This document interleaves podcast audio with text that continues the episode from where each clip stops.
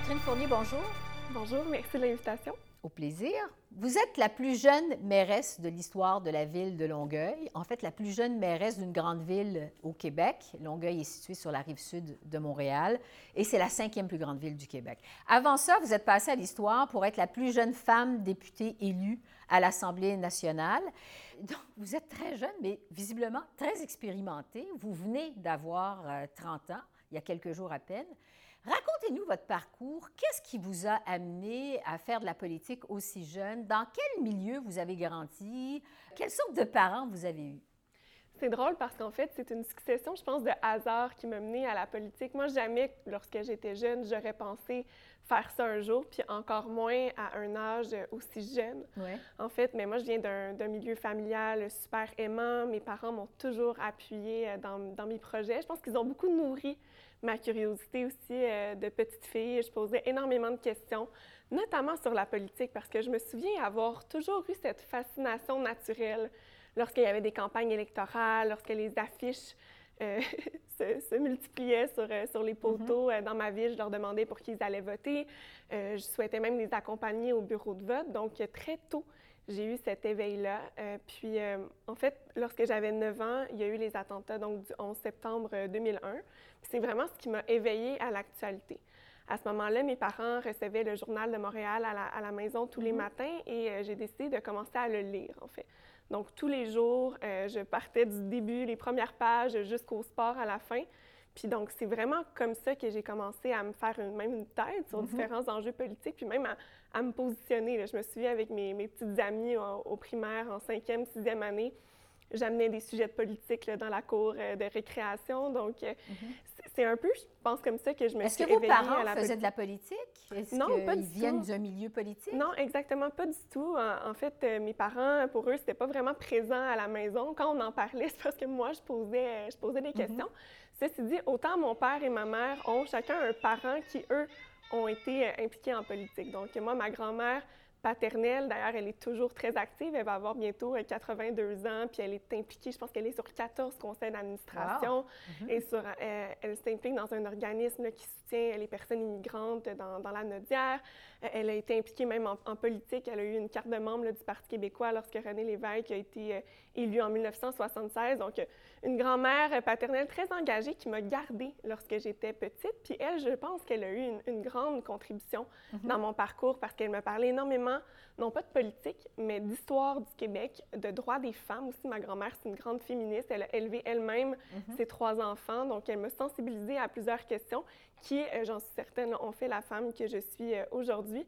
Et mon grand-père maternel, que je n'ai pas connu parce que malheureusement, il est décédé lorsque j'avais quelques mois seulement. Mais lui, il était un grand organisateur libéral dans la région de Sorel. Donc, il mobilisait beaucoup de bénévoles. Je pense que mhm. c'était les tâches qui, qui l'occupaient. Donc, euh, aussi, même si je ne l'ai pas connu, c'est probablement dans la génétique familiale, mais ça a sauté une génération pour se rendre jusqu'à moi. Oui, c'est ça, parce qu'il y avait quand même une présence politique visiblement euh, dans votre famille. Vous avez commencé justement à faire du militantisme au sein des mouvements souverainistes. Vous êtes même présenté pour le Bloc québécois en 2015. Votre implication en politique, c'était pour faire la souveraineté du Québec, c'est ça? Oui, au départ, en fait, moi, j'ai commencé à m'impliquer à l'adolescence, mais dans des causes sociales, dans mon milieu, dans la communauté. Donc ça, ça m'a déjà, euh, disons, initié à l'implication bénévole de mm-hmm. façon générale. Mais quand je suis arrivée au cégep, c'est sûr que là, mes, idéaux se sont davantage formés, notamment des idéaux euh, souverainistes. Et euh, ça a donné que là, j'ai rencontré des amis qui, eux, étaient impliqués notamment là, au Bloc québécois, au Parti québécois. Puis j'ai décidé de me dire, ben pourquoi pas? J'ai assisté à des événements, puis j'ai eu envie de m'engager.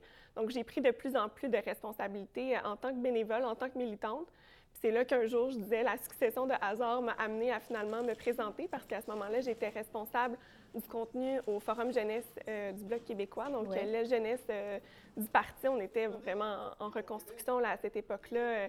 Euh, me semble, de mémoire, il y avait seulement eu trois ou quatre députés euh, élus lors de la vague orange de 2011. Donc, on était quand même un, grand groupe de jeunes à vouloir reconstruire euh, le parti, tout ça. Puis on s'était dit, ben, pourquoi pas se présenter pour justement montrer la, relève qu'il y a au sein du Bloc québécois. À ce moment-là, je le faisais beaucoup plus pour l'expérience, puis mm-hmm. pour aider le parti sans penser que j'allais être élue un jour, mais j'ai vraiment eu la piqûre de ce travail-là en allant rencontrer les gens, l'ensemble des organismes. Je me suis dit que faire de la politique active, c'est une façon autant de m'impliquer dans ma communauté comme je le faisais depuis mon adolescence, mais également pouvoir porter le migrant idéaux pour la société. Donc, mm-hmm. même si je n'ai pas été élue au terme de cette élection-là, j'ai su à ce moment-là que j'allais revenir un moment, à un moment ou un autre. Finalement, ça s'est présenté euh, plus rapidement que, que Oui, parce que finalement, vous vous êtes présenté. Euh, en fait, c'est dans une partielle. Hein? Exactement. Il faut le dire dans Marie-Victorin. Oui, C'était en 2016. 2016, exactement. Donc, quelques mois après l'élection fédérale ouais, de 2015 où je m'étais présentée.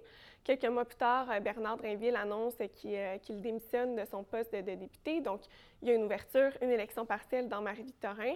Je m'étais davantage impliquée au, Bloc par le passé, mais mhm. entre les deux, je suis devenue euh, attachée politique à l'Assemblée nationale.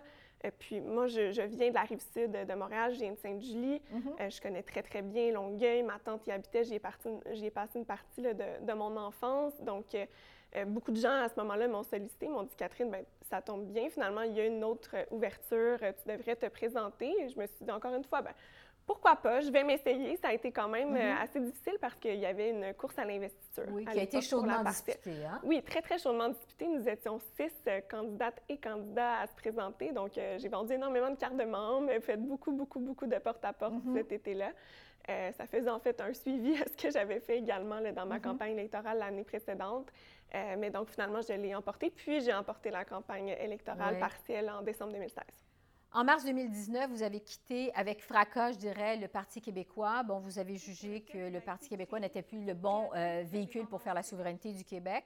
À force de perdre, le Parti québécois est devenu perdant. Du même coup, il a aussi perdu beaucoup de sa pertinence. Vous avez siégé à partir de ce moment-là comme députée souverainiste indépendante à l'Assemblée nationale. Est-ce que ça a été une décision difficile? Oui, ça a été une décision euh, très, très difficile euh, parce que, bon, j'avais un attachement évidemment au, Parti québécois. C'est le parti avec lequel j'ai été élue. Un, grand attachement aussi pour les personnes qui y sont, pour les militants. Euh, moi, au courant des quelques années où j'ai été euh, députée sous cette bannière-là, j'ai fait le tour du Québec. Je suis allée rencontrer des militants, des gens qui, je, je le sais, là, ont, le, ont le feu sacré, sont tellement sincères dans leur engagement. Puis j'avais peur de blesser ces gens-là. J'avais noué des relations importantes. Puis je veux dire, j'avais beaucoup de considération pour les gens qui sont dans le parti. Mais ma réflexion m'avait menée à, à, me dire que les idéaux, justement, sont, sont plus grands que le, que le parti politique. Puis bon, mhm. j'avais émis à, l'époque certains constats que, que, je partage toujours euh, euh, aujourd'hui. Puis donc, je me sentais beaucoup plus sincère dans mon engagement en étant honnête avec les gens dans ma, disons, ma, ma croyance envers les chances futures du véhicule euh, politique qui est le Parti québécois. Donc, à ce moment-là, c'est pour ça que j'avais décidé de me retirer. Mais j'ai toujours très bien euh, assumé ma décision, même si ça a été plus difficile sur le plan euh, personnel. Évidemment, j'ai eu beaucoup de critiques. Je, m'y attendais. Je savais que j'allais brasser un peu les choses à ce moment-là. Mais malgré tout, là, donc, je, je suis encore très sereine avec ça parce qu'en plus, ça m'a permis d'avoir un espace vraiment intéressant à l'Assemblée nationale, puis même montrer que c'était possible de, je pense, de, de, faire la politique, puis de mettre la lumière sur certains enjeux importants, même à l'extérieur d'un parti politique. Donc non, ça, ça j'en suis vraiment fière. Parce que oui, c'est une véritable vague magenta qui semble déferler sur en 2021, donc l'année dernière, vous avez annoncé euh, que vous vous présentiez euh, à la mairie euh, de Longueuil. On dit souvent que faire de la politique municipale, c'est faire de la politique de proximité, c'est s'occuper des dossiers très concrets dans la vie des gens. Pour certains, c'est juste ramasser les déchets, s'occuper du ramassage de la neige. Qu'est-ce qui vous a attiré vers la politique municipale? Bien, d'abord, j'aurais pas eu le réflexe d'aller en, politique municipale parce que justement, au départ, c'était plus des grands enjeux nationaux qui m'avaient interpellée avec la politique. Mais c'est en étant députée, j'ai rencontré justement des conseillères, des conseillers municipaux. Euh, j'ai été en contact avec la politique municipale dont on parle beaucoup moins dans les médias. Puis j'ai trouvé ça tellement intéressant parce que ça permettait justement de travailler sur des projets très concrets dans la communauté. Puis moi, dans mon travail de député, c'est sûr que j'ai beaucoup apprécié les débats à l'Assemblée nationale, mais ce que j'ai préféré, c'était davantage mon rôle au niveau local. C'est d'aider les, gens dans mon bureau de circonscription. c'est là que je sentais que j'avais une, différence peut-être plus... Euh, plus concrète, en tout mhm. cas, sur la vie des gens. Donc, je me suis la dit, proximité ben, la avec les gens, la population, les électeurs. Exactement. Donc, ça, ça m'a beaucoup intéressée. Puis mhm. surtout, moi, je suis euh, une femme vraiment d'action, justement. J'aime ça, monter des projets, de voir leur concrétisation, leur réalisation. Puis je me suis dit, j'ai l'impression que la politique municipale, au fond, s'assied probablement mieux à ma personnalité, mm-hmm. parce que, comme je l'ai dit, les débats, c'est intéressant. L'Assemblée nationale, je, me sens très privilégiée d'avoir pu y prendre part. Mm-hmm. Mais moi, je pense que je, je, suis meilleure aussi dans mon rôle de diriger, coordonner les équipes, euh, bon, je me suis justement monté euh, une équipe pour la dernière élection euh, municipale, puis de, concrétiser les projets. Donc, c'est pourquoi j'ai décidé de faire le saut, puis ça me permet de me rapprocher des gens que je représente. Maintenant, je suis à temps plein dans ma ville à me concentrer là, sur, les, sur les projets qui touchent Longueuil, puis ça, c'est très, très stimulant. Je veux d'abord saluer Catherine Fournier, mon ancienne collègue de l'Assemblée nationale, puis la nouvelle mairesse de Longueuil. Puis encore une fois, bravo pour une élection assez clairement gagnée. On sent que vous avez trouvé votre place euh, sur la scène municipale. Euh, c'est curieux parce que quand on regarde les parcours des politiciens, règle générale, ils commencent au municipal, ils vont au provincial, puis des fois, bon, ils montent jusqu'au fédéral. Vous, vous avez fait l'inverse. Vous êtes essayé au fédéral, vous avez siégé au provincial et finalement, euh, vous avez trouvé votre place au municipal. Comment qualifiez-vous votre parcours politique?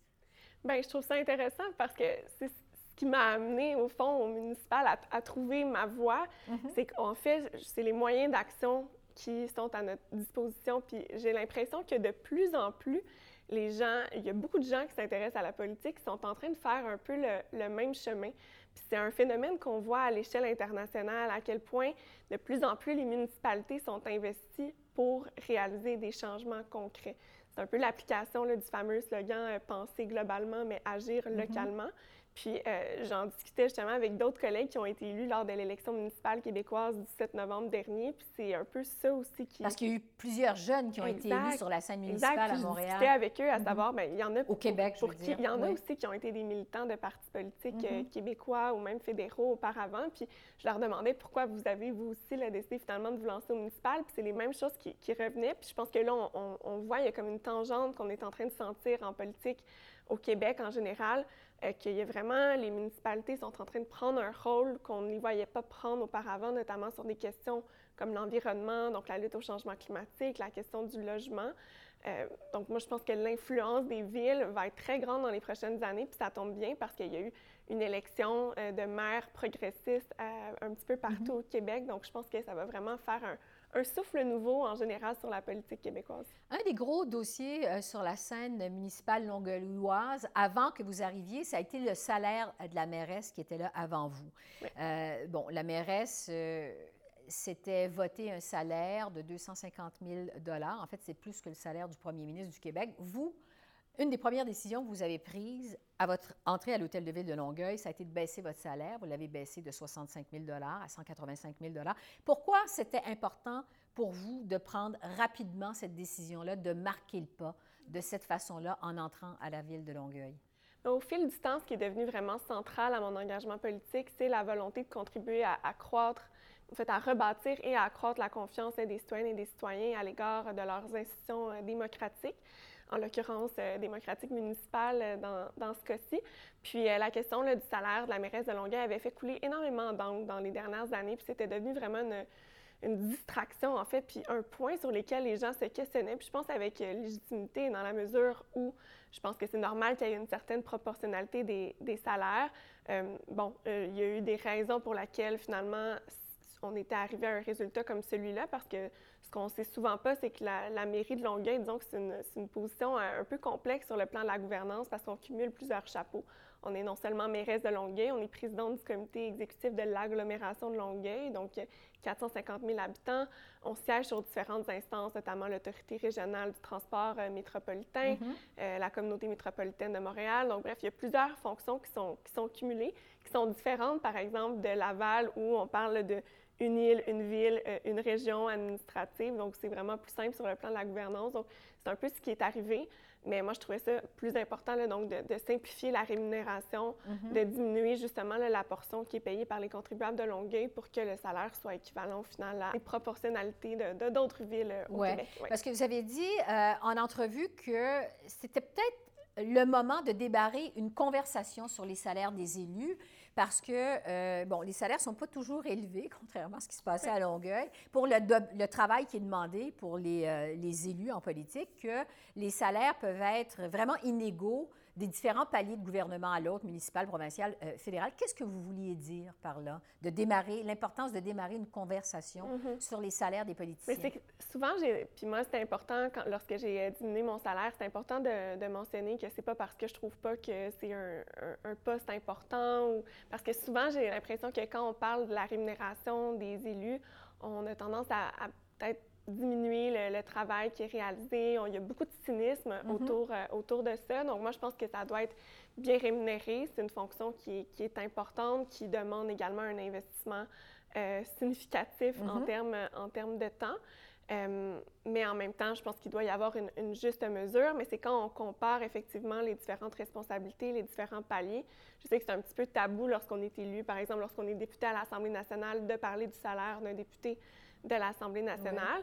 Euh, mais c'est un petit peu en bas de, de 100 000 le salaire euh, actuel. Même le salaire du premier ministre, dans le fond, on comparait le salaire de la mairesse de Longueuil au premier ministre du Québec.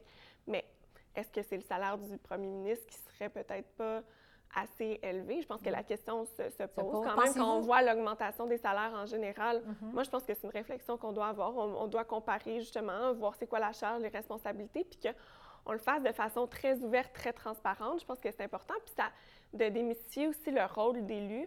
Euh, probablement qu'il y a bien des gens qui ne savent pas non plus toutes les responsabilités qui nous incombent. Donc, je pense que c'est un, on a ce travail-là aussi de pédagogie à faire autour de notre fonction. Est-ce que vous pensez que si les salaires étaient plus élevés en politique, on attirerait davantage de candidats de qualité? Je vous pose la question parce que vous, ça ne semble pas avoir été euh, un élément euh, déterminant dans votre réflexion à vous lancer en politique. Qu'est-ce que vous en pensez? Euh, c'est une possibilité. Je pense que ça vaut la peine de, de- de le regarder. C'est sûr Mhm. que quand on, on voit, par exemple, les, les salaires qui peuvent être offerts sur le marché euh, privé, c'est sûr que euh, est-ce qu'on est vraiment compétitif en politique? On peut se, on peut se poser la, la question. Mais c'est aussi, je pense que ça vaut la peine d'avoir la discussion sur la valorisation euh, du rôle d'élu, exactement, Ouais. de façon générale. Mais il n'y a pas grand monde en politique, justement, qui le font, euh, qui le font pour l'argent. Mhm. Maintenant, je pense que c'est important qu'il y ait une rémunération qui soit à, à la justesse là, des fonctions Mhm. occupées. Et en fait, dans plusieurs, euh, comme vous l'avez bien dit, dans plusieurs villes et villages du Québec, c'est une rémunération très, très symbolique, alors que pourtant, il y a toute la reddition de comptes qui est sur les épaules euh, du maire ou, ou de, ou de la mairesse. Puis, euh, en comparaison, la, la personne qui occupe les fonctions de, à la direction générale va souvent gagner un salaire nettement plus élevé. Donc, ça aussi, je pense que ça devrait faire partie de la discussion. Il y a une réflexion qui s'impose. Oui. Euh, je veux vous parler de la relève en politique parce que vous, vous faites donc finalement partie de la relève. En novembre 2017, vous avez publié un livre qui s'intitule L'audace d'agir, dans lequel vous appelez les jeunes de votre génération, les milléniaux, à s'engager. Pourquoi, selon vous, il n'y a pas plus de milléniaux qui s'engagent en politique? Parce qu'il n'y en a pas tant que ça, finalement. Oui, effectivement. On- il y a encore une sous-représentation importante des jeunes dans nos institutions démocratiques, même si ça a tendance à, à s'améliorer euh, quelque peu. Mhm. En fait, c'est que les, les jeunes aujourd'hui euh, ont un engagement différent, peut-être moins justement traditionnel que les générations qui nous ont précédées. Ce qu'on note dans différentes études là, qui ont été publiées, que j'ai recensées dans le cadre de la rédaction de mon livre, c'est que c'est un engagement plus à la carte. On s'implique en faveur d'une cause en particulier, euh, que ce soit euh, le climat, euh, la justice pour les, pour les peuples autochtones. Donc, il y a plusieurs causes comme ça qui vont rallier un certain nombre de jeunes, mais de s'impliquer notamment dans un parti politique plus traditionnel où on doit souvent endosser disons, un programme Mhm. complet d'idées. Euh, souvent, ça va, ça va plaire moins. Euh, on- de de- de s'engager comme ça, euh, de A à Z, Ouais. on, on préfère avoir une plus grande flexibilité, je pense, euh, dans, dans l'engagement. Puis bon, je ne les blâme pas parce que Mhm. moi-même, c'est une réflexion que j'ai eue un peu plus tard ouais. dans mon parcours lorsque j'ai fait le choix de devenir députée indépendante. Donc moi, je pense que ça amène aussi le, le monde politique va probablement s'adapter à, à- à cette volonté justement Ouais. des, des jeunes générations à s'engager autrement, puis peut-être justement avoir davantage de flexibilité. Moi-même, j'ai créé un- une formation politique pour me lancer à la mairie de Longueuil, mais c'est une formation politique plus euh, décentralisée. Il n'y a pas de ligne de parti, c'est-à-dire qu'on a, on a eu une plateforme qu'on a écrite d'ailleurs de façon collaborative avec chacun des membres euh, de l'équipe, puis en impliquant tous euh, tous nos militants, tout, Mhm. tout le monde qui voulait mettre la main à la pâte. Mais à l'extérieur de ça, euh, je contrains aucun de mes élus à, à voter sur une position particulière. Je veux que tout le monde soit en faveur de, de ses convictions, qu'il soit Nécessairement à l'aise. adhérer à la ligne de parti. Exact. Fait que je pense que C'est juste des façons différentes, Mhm. beaucoup moins justement de, de partisanerie. Pour moi, c'est Ouais. important d'avoir une approche très positive, très collaborative. Puis ça, en tout cas, je pense que ça parle à- Mhm. à, beaucoup de jeunes aussi de ma génération. Sur la scène politique provinciale, actuellement, on assiste à plusieurs annonces de départ, des députés qui ne se représenteront pas à la prochaine élection qui arrive au mois d'octobre. Tous les partis confondus. Une des députées qui a annoncé son départ récemment, Catherine Dorion, a dit que euh, pour elle, l'Assemblée nationale était passée date. J'aimerais ça que d'autres badass viennent tester les limites de ce système politico-économique rongé par les Verts. Que d'autres badass viennent étudier comment on va faire pour remplacer tout ça. Vous, vous avez siégé à l'Assemblée nationale. Qu'est-ce que vous en pensez? Est-ce que vous pensez que l'Assemblée nationale du Québec est passée date? Je dirais pas ça comme ça, vraiment. Euh, non, je pense évidemment que les institutions, ça demeure euh, immensément euh, important. Puis je pense qu'on leur doit un, un respect, puis c'est un, privilège de, pouvoir, euh, de pouvoir siéger. Puis il y a des grandes choses qui, qui s'y font. Je veux dire, il y a des choses vraiment euh, très concrètes qui peuvent euh, progresser. Puis on a vu des initiatives, notamment euh, transpartisanes, là, émaner ces dernières années. Puis moi, je lève mon chapeau. Ouais. Ceci dit, est-ce qu'on, est-ce qu'il n'y a pas moyen de moderniser les façons de faire, les pratiques, le parlementarisme? Euh, est-ce qu'il y a moyen justement de, de rendre le tout plus efficace? Ça, je le, je le crois. je, le, je le crois, puis ça, dans ce sens-là, je, je partage quand même certains des constats. Mm-hmm. C'est sûr qu'on pourrait euh, accélérer la, la cadence de certains processus. On pourrait peut-être justement jeter du lait sur, Mm-hmm. sur certains procédés peut-être très, très rigides. Ouais. Puis en ce sens-là, mais je pense qu'on est- on serait capable d'arriver à un bon compromis. Puis il y a, il y a des projets de réforme là, qui ont été Mhm. soumis, là, tant par le bureau de la présidence que dans les, par les différentes formations politiques. Donc euh, je pense que ça va, ça va euh, s'améliorer. Oui, euh, c'est ça, parce que comme vous dites, c'est comme les salaires, il y a une réflexion qui, qui s'impose. Je vais vous entendre sur les réseaux sociaux parce que euh, vous êtes vous-même beaucoup sur les réseaux sociaux. En septembre 2020, alors que vous étiez député à l'Assemblée nationale, vous avez déposé une motion qui a été d'ailleurs adoptée à l'unanimité pour réglementer ou réguler davantage les réseaux sociaux pour éviter bon, les fake news, la radicalisation. Qu'est-ce que vous pensez des réseaux sociaux? Dans l'espace public et dans l'espace politique? C'est une excellente question parce que je pense que autant il y a des préoccupations à y avoir, autant que c'est un formidable outil de communication, les réseaux sociaux. Justement, je serais, je, veux dire, moi, je les utilise quotidiennement dans le cadre de mon travail. Je trouve que c'est une porte d'entrée pour avoir un contact direct avec les citoyennes et les citoyens. Ça me permet de communiquer avec eux, de passer euh, des messages importants. Donc, je pense qu'il ne faut pas, euh, pour euh, utiliser l'expression consacrée, jeter le bébé avec l'eau du bain. Donc, il y a des bonnes choses avec les réseaux sociaux. Puis c'est justement, je pense, là-dessus qu'on doit, se, doit se concentrer. Puis les États ont une grande responsabilité, à mon sens, puis on a un peu manqué le bateau. Il est, il est un, il est un peu tard à l'heure actuelle, mais bon, je pense qu'on peut quand même trouver des, des façons de disons, de, de, de contraindre les, les GAFAM à avoir un cadre. Je veux dire, c'est un, phénomène qu'on voit à l'échelle, à l'échelle mondiale, à, justement l'effet des réseaux sociaux, les algorithmes dans la radicalisation. On l'a vu avec la pandémie, certains mouvements qui ont émergé. Donc, Ouais. euh, à la suite de l'adoption de ma motion, d'ailleurs, j'avais eu l'occasion de discuter avec, euh, à l'époque, le ministre euh, du patrimoine canadien, M. Guilbeault, puis justement, qui me partageait certaines initiatives qu'il était en train de mettre en branle avec d'autres pays. Ça prend des coalitions de pays là, pour avoir un... On les a tellement laissés aller, les, les GAFAM sont tellement forts maintenant que ça prend un contrepoids beaucoup plus, beaucoup plus important, mais c'est sûr qu'il faut mettre davantage de transparence. On ne sait pas les mécanismes qui sont derrière, justement, ces fameux algorithmes qui pourtant ont une influence directe sur la psychologie humaine. Ça va aussi loin que Ouais. ça. Donc, je pense que c'est un phénomène un peu sous-jacent dont on ne se préoccupe pas assez. Puis moi, d'ailleurs, j'étais bien euh, contente d'avoir l'occasion d'amener ces, ces thématiques-là à, à l'Assemblée nationale parce que je pense que ça va être euh, des thématiques récurrentes des, Ouais. des prochaines décennies. Un mot sur le projet souverainiste. En fait, quand vous avez quitté le PQ euh, en 2019, c'était pour former une coalition souverainiste, un parti souverainiste. Vous avez par la suite publié un livre qui s'appelait euh, Le projet Ambition Québec, s'organiser pour l'indépendance. Finalement, la coalition que vous souhaitiez euh, former, elle n'a pas fonctionné. Comment voyez-vous l'avenir du projet souverainiste au Québec? En fait, à l'époque, ce que je disais, c'est qu'il fallait justement pour réussir à gagner, pour réussir à, à relancer, disons, le projet souverainiste et qu'il devrait y avoir une coalition éventuellement politique qui se forme. Effectivement, il n'y a pas de, volonté à l'heure actuelle là, dans les grands mouvements, que ce soit du côté là, du Parti québécois, de Québec solidaire.